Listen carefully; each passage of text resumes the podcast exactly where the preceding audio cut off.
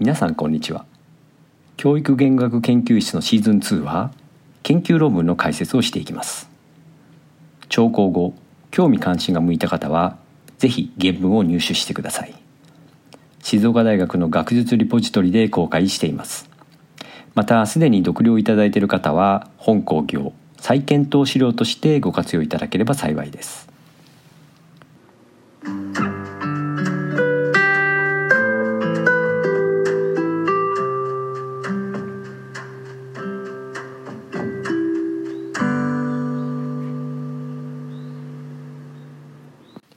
対話的教育実践の意義。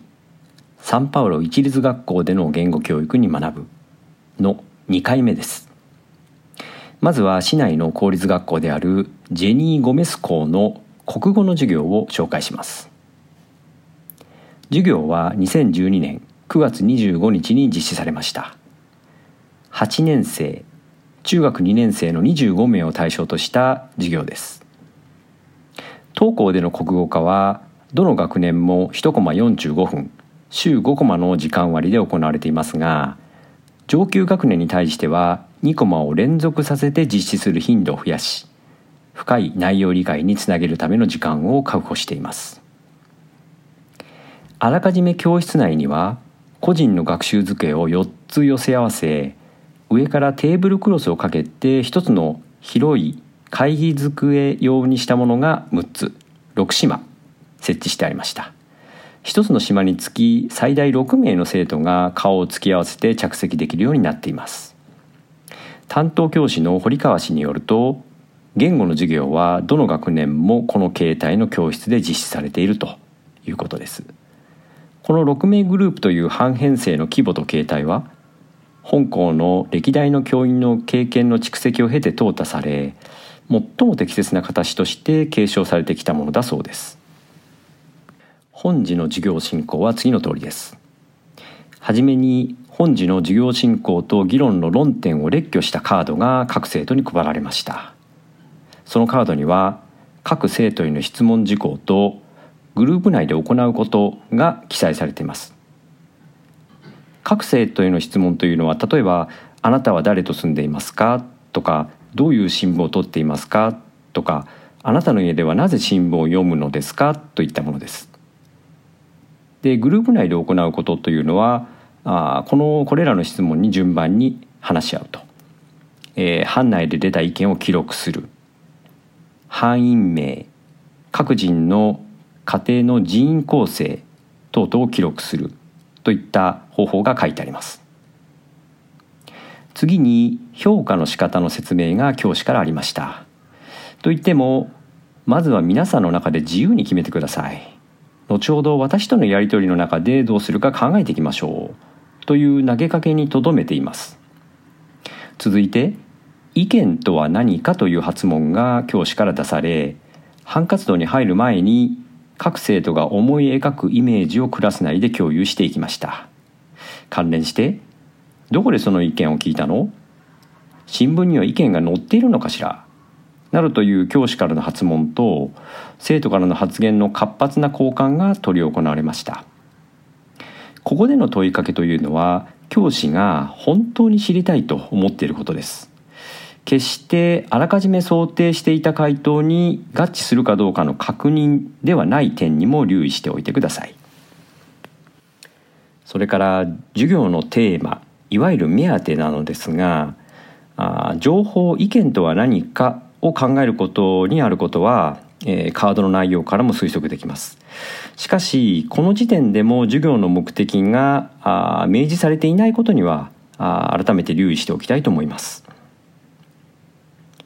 クラス全体の活動が20分ほど続いた後議論の場はグループ活動に移ります。イエス・ノーで答えられる質問は、まあ、たやすくこなしていくんですけれどもその一方で「なぜ?」への回答にはなかなか難儀している様子でした。しかも生徒の中には「なんでこうした単純なことを聞くのだろうか」その他の質問と何か関係があるのだろうか。といった質問そのものの真意に疑問を抱く者もいて白熱した議論が展開されてきました。ただ当然誰も発言を行わないという空白時間もあります。そのような状態になったグループにはすかさず教師がサポートに入ります。あるいは生徒自らが教師を呼んでサポートを求めることもありました。でその教師のサポートですが新聞は何に使う？インターネットに書き込んだものは意見と言っていい？などといった問いかけや「うんその新聞は面白いよね」といった何気ない受け答えが中心です。しかしながら一つ一つの発話が本題の質問に関するものであったり「え先生もそう思うの?」といった次の回答に結びつく発話を引き出していくものであったりします。答えを伝達するあるいはそのヒントを出すのではなくあくまでも参加者の一員として意見を述べ感想を言い共感を示す発話と言っていいでしょう。おおよそ班ごとにまとめの段階になった時点で実物の新聞が配布されました。本物を手に取った生徒たちは各々感想を述べたり興味のある記事を読み始めたりします。そうした行為自体が質問への回答を拡張する体験にもなっています。少なくとも生徒たちは一見すると自分勝手な行為でもそれが咎められることはないと知ると自身の振る舞いが自発的な行為として肯定的に評価されていることを理解します。ですからますます学長学習が拡張していくのです。グループ活動はおよそ25分でした。その後各班からの発表に移りました。ここで興味深いのは発表の仕方はどうしますか？発表中はどうしたらいいですか？という教師の問いかけです。発表の方法だけでなく聴衆としての態度をも生徒に決めてもらうというのです。グループで一つの意見にまとめて代表一人が発表する。いや各々が一つずつ意見を言っても構わないのではないか。とうとうここでも議論が白熱しました。方法の議論だけでも優に10分を費やしたのではなかったでしょうかね。結論には至りませんでしたがなんとか一つの班の発表が終わったらその内容を理解したかどうかの確認をクラス全員で行い評価していこう。ということになったようです。本次では時間がなく2つの班からの発表にとどまりました。しかし発表そのものの時間よりも当該発表の評価をどうするかという議論にかける時間が増えその中で多面的な観点が次々と提案されていったのです。例えば先生のサポートを受けたかどうか各々の意見の提示だけでなくまとめの内容があったかどうか発表中の声の大きさ聴衆への配慮正確さなどがあったかどうかといった観点です教師はそうした観点を板書によって明示しながら生徒から出された意見をもとに有料かといったグレードスコアをつけてきましたそれでも実際に生徒から「じゃあ先生は今の班についてどう評価するの?」というふうに聞かれると「うーんそれはわからないね」と回答し続けて評価するのはあなた方だという意図を伝えていったんです。そうした教師の態度も相まってグレードについては生徒間でも賛否両論が噴出し結局一つの回答に落ち着くことには至りませんでした。ですがその一方で議論をし尽くしたという高揚感が各生徒には生まれていました。生徒たちからは今回の授業も面白かった。この授業に参加できて楽しかった。いろいろな意見があることが分かった。といった肯定的な感想を聞くことができましたが何よりもこうした感想が本授業がとても充実していたことを物語っています。もっとも本授業を従来の知識伝達の観点から否定的に眺めることは難しいことではありません。授業テーマであるところの意見や情報に関する説明が教師側から一言もなかったばかりかこの時間に何を学習するのかという目標や具体的内容が生徒側に示されていなかったんです。しかも確定的な評価をあえて避けているようにも見える活動のためかあ尻切れトンボあるいはやりっぱなしと言われてもおかしくなかったでしょう。ところが第三者の立場による観察からも明白なんですけれども生徒たちは確実に創造的イマジネーションの発達による表現力。これを広げていきます。しかもその広がりを多様な意見がある。一面的な評価は不可能という個々人の気づきが支えています。そうした多様な実態への意識化が根底にあるからこそ他者には言葉を尽くして説明を試みないと理解してもらえないということを知りそこから表現の創意工夫や遂行などを始めるのです。これは学習をしないと意識化できないとか意識が学習に先行するといったことではありません。フレイレが主張するように意識化は学習の過程の中で生じるものなんです。学習プロセスそのものを重視していることは授業内容の未提示という点からも見えてきますが各班での発表で終了するはずの内容がいつの間にか評価法の議論に移行していった様子からも推測できるでしょう。評価法に関する議論は当初教師が考えていた素材ですがその進む方向まで準備されていたわけではありません。むしろ生徒の思考を「うんでもこうした見方もできますよ」でも誰々さんの意見が間違いと思うのはどうでしょうか。といった批判的な働きかけによってあえて迷わせるような手法さえ採用したのです。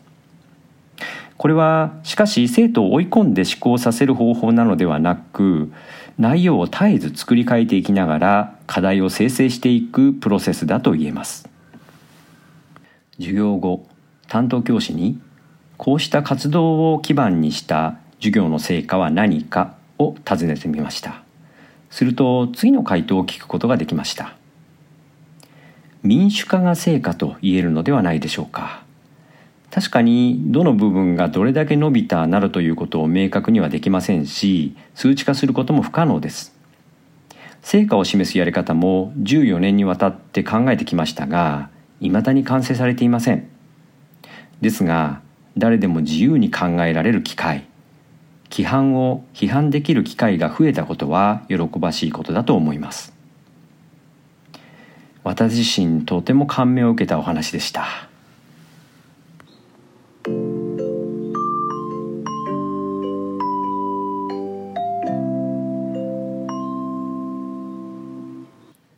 もう一つの実践を紹介しましょう。モウラ・サントス校での英語の授業です。2012年9月26日に実施されたものです。小学校4年生の29名を対象とした45分の授業です。数年前まで5年生から導入していた英語科ですが現在では市内全域で1年生から実施しています。本日での教室も先ほどの教室と同じような島が7つ設置されています。授業進行は簡潔な形でパターン化されています。生徒は時系列に従った次のような行為をしながら授業に参加していきます。1これから何をするかを知る。2全員で一斉に声を出しながら発音とリズムになれる。3慣れたフレーズを使用して生徒同士でやり取りをする。4ビデオを視聴したり歌を歌ったりして締めくくる。次に何をすべきかが教師による解説がなくとも生徒に理解されています。この授業進行は1年生の時から行われているために教師の指示に戸惑う生徒はいません。継続して実施されている方法にはもう一つ重要なものがあります。それが目標言語による授業運営。いわゆるイマージョンプログラムです。本校においては概念の解説や生徒同士の話し合いおよび教師への質問時にはポルトガル語の使用も可能なので、まあ、緩やかなパーシャルイマージョンと言っていいでしょう。動きのあるスライドを使用した解説。リズムに合わせて行う発声練習。遊びの要素を取り入れた言語運用。そして目標言語に浸ったイマージョン的活動。これらを良好なタイミングでかつよどみなく行う教師の力量は相当なものです。またそうした教師のリードによる授業が外国語を学ぶ楽しさを生み別世界に誘われたような感覚が生徒の好奇心をくすぐっているようです。まあ、もっともこうした授業運営の手法やイマージョンプログラム自体は特段に珍しいものではありません。その効果についても研究が進んでおり現在では世界中の外国語学習の現場で採用されていますしかし採用したからといって即本授業のような活動が生まれるとは限らないということも知られています。そのため今までの議論においてはその原因が教師の力量の差だけに還元されてしまっていたのです。でここで注視しておきたい点は教師の力量向上も含めた授業運営の効率化は対話的実践の後に伴って発生する二次的なものに過ぎないというところです。この二次的というのは力量の有無に関する考察を教師がないがしろにしているという意味ではなくって教師自身が良質な教室環境にするための努力を個人の責務としてあるいは自身を追い詰める形として捉えることがほとんどないということです。言い換えれば教師の力量が向上すれば適切な授業が実現するという因果関係に基づく実践ではなくて授業実践そのものが教師の力量になっていくという考え方と言ってもいいでしょう。そのため実際にも数値的に測れるようなあるいは生徒の成績向上だけを目指した効率的な授業を行うことは目標とされません。あくまでも学ぶ主体が生徒にあることを意識し生徒のために何が可能なのかを追求していった結果が本授のような授業です。本授業を担当した教師は次のように話しています。私が生徒たちに感じてもらいたいのは楽しさと自由と自信です。英語を使うのは楽しいんだよ。英語を話せるともっといろいろなことができるんだよ。そして最初は話したくない話せないと思っていてもやってみると案外できるもんだよ。ということです。たくさんの人たちと知り合って自分を生かす場を見つけ出すきっかけになればいいですね。さまざまな選択肢。つまり遊びがないところに楽しさは生まれません。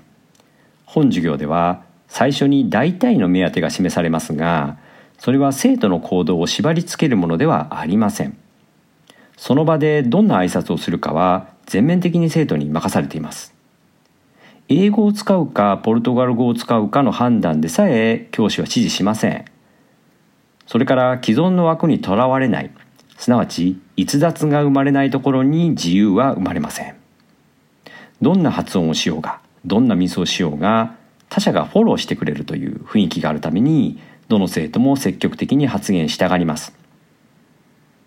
さらに挑戦の機会とその克服がないところに自信は生まれません。最低でもできなかったでは終わらせない。たとえ表面上失敗したかのような状態になったとしても東海行動に挑んだ勇気をたたえていきます。少なくともつまらなかったとは感じさせない。その心意気は本授業で用いたさまざまな自作教材ににじみ出ていました。英語教師であれば明日にでも使いたくなるような教材や教具これがふんだんに使用されていました。笑顔を描いたスマイルボールはその一つです。教えるという意味での教授者と利益を受けるという意味での教授者の水平化はフレイレの対話的実践の根幹です。この観点からも教師はサポーター役に徹しています。単純なことですが笑顔を絶やさないとか心から楽しんで取り組むといった行為が教授行為以上にクラスの良質な雰囲気づくりに貢献しています。教師が直接関与しない時間見守りの時間であっても生徒への目配りは忘れず何か生徒のつまずきが見えた時にはすかさず声をかける。などなど何らかのサポートを行っていくのです。教師と生徒があるトピックについて何気ない会話を交わす。教師が異次元的な解釈や確定的な答えを押し付けない。といったところも前の国語の授業と共通しています。そして何より言葉を駆使したやり取りを軸にした活動が展開しているという点ではまさに2つの授業とも対話的教育実践と言っていいと思います。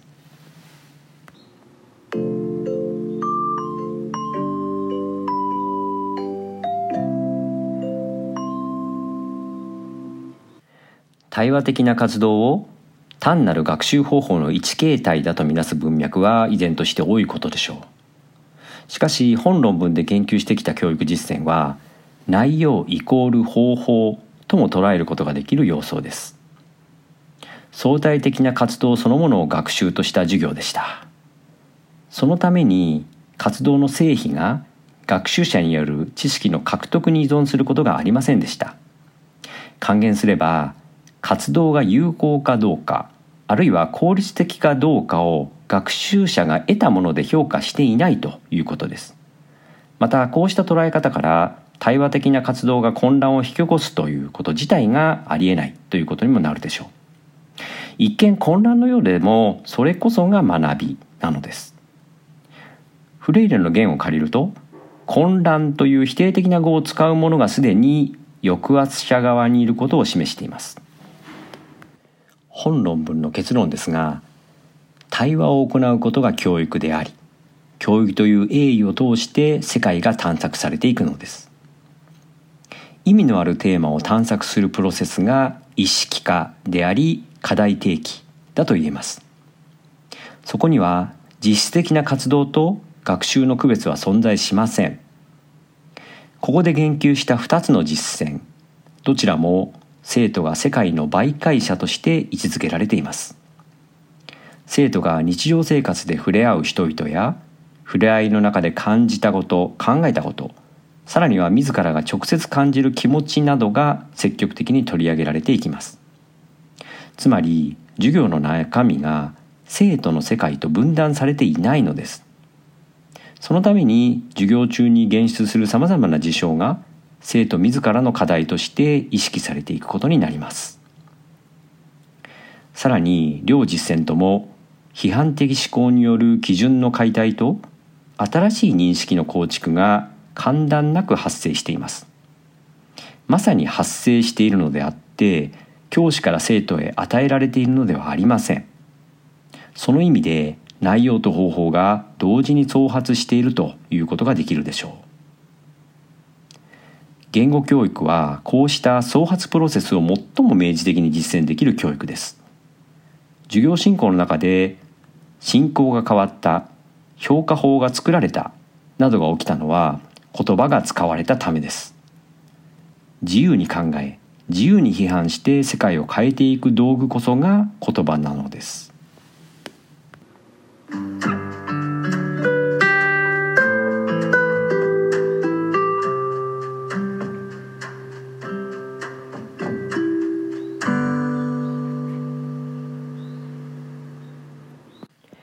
従来からの言語能力を伸長させるために共同的な学習が必要だという述べ方についていくら肯定的な研究成果が示されたとしても、まあ、どこかうさんくさいものが漂っていた理由は個人の言語能力を伸ばすという観点と集団的な秩序を維持する各人の公平化を図るという観点が抱える原理的な矛盾にあったのでしょう。ところがサンパウロ市の言語教育の実態からはもしかしたらその矛盾が超えられるのではないかと感じさせるものがありました。俗に日本型の教育は集団主義まあ協調を重視する主義ですね。に対して欧米型の教育は個人主義、まあ、個性を伸ばす主義ですね。などと言われることがありますが本論文での考察を経ると教育は個人の方向を目指しても集団の方向を目指してもうまくいかないということが示唆されます。当然集団の中で少なくとも他者がいるからこそ個人が学ぶのでありその個人の属する世界が集団内であることも違いありません。対話的な活動そのものが学習だとする見方はこの当然の様相をそのまま生かすような考え方だと思います。以上で解説は終了です。ではまたの機会にお耳にかかりましょう。